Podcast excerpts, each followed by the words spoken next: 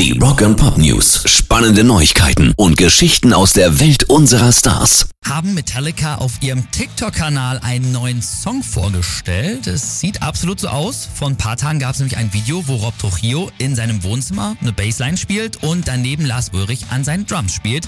Und gestern kam dann noch James Hetfield mit seinem Gitarrenpart dazu.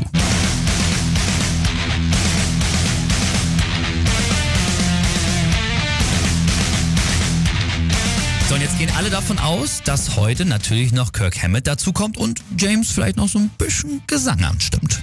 Rock and Pop News. Letzte Woche haben wir euch erzählt, dass die Toten Hosen ein Benefizkonzert für die Erdbebenopfer in der Türkei und Syrien machen wollen. Jetzt ist drei Akkorde für deine Spende über die Bühne gegangen.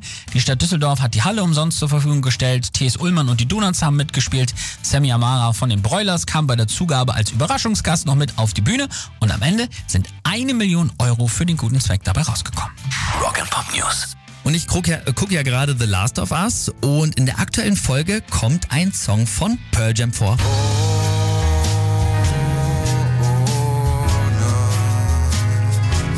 All or None ist das aus 2002 und ich habe dann natürlich sofort mal mein Handy genommen, ein bisschen rumgegoogelt und gesehen, Pearl Jam haben eine ganz interessante Beziehung zu The Last of Us. Die ganze Band hat nämlich das Spiel leidenschaftlich gern gezockt und ihr Song Future Days basiert auf dem ersten Teil des Spieles, geht um die Hauptfigur Ellie und im zweiten Teil des Spieles kommt dann halt wiederum auch der Song vor. Krass, oder? I believe,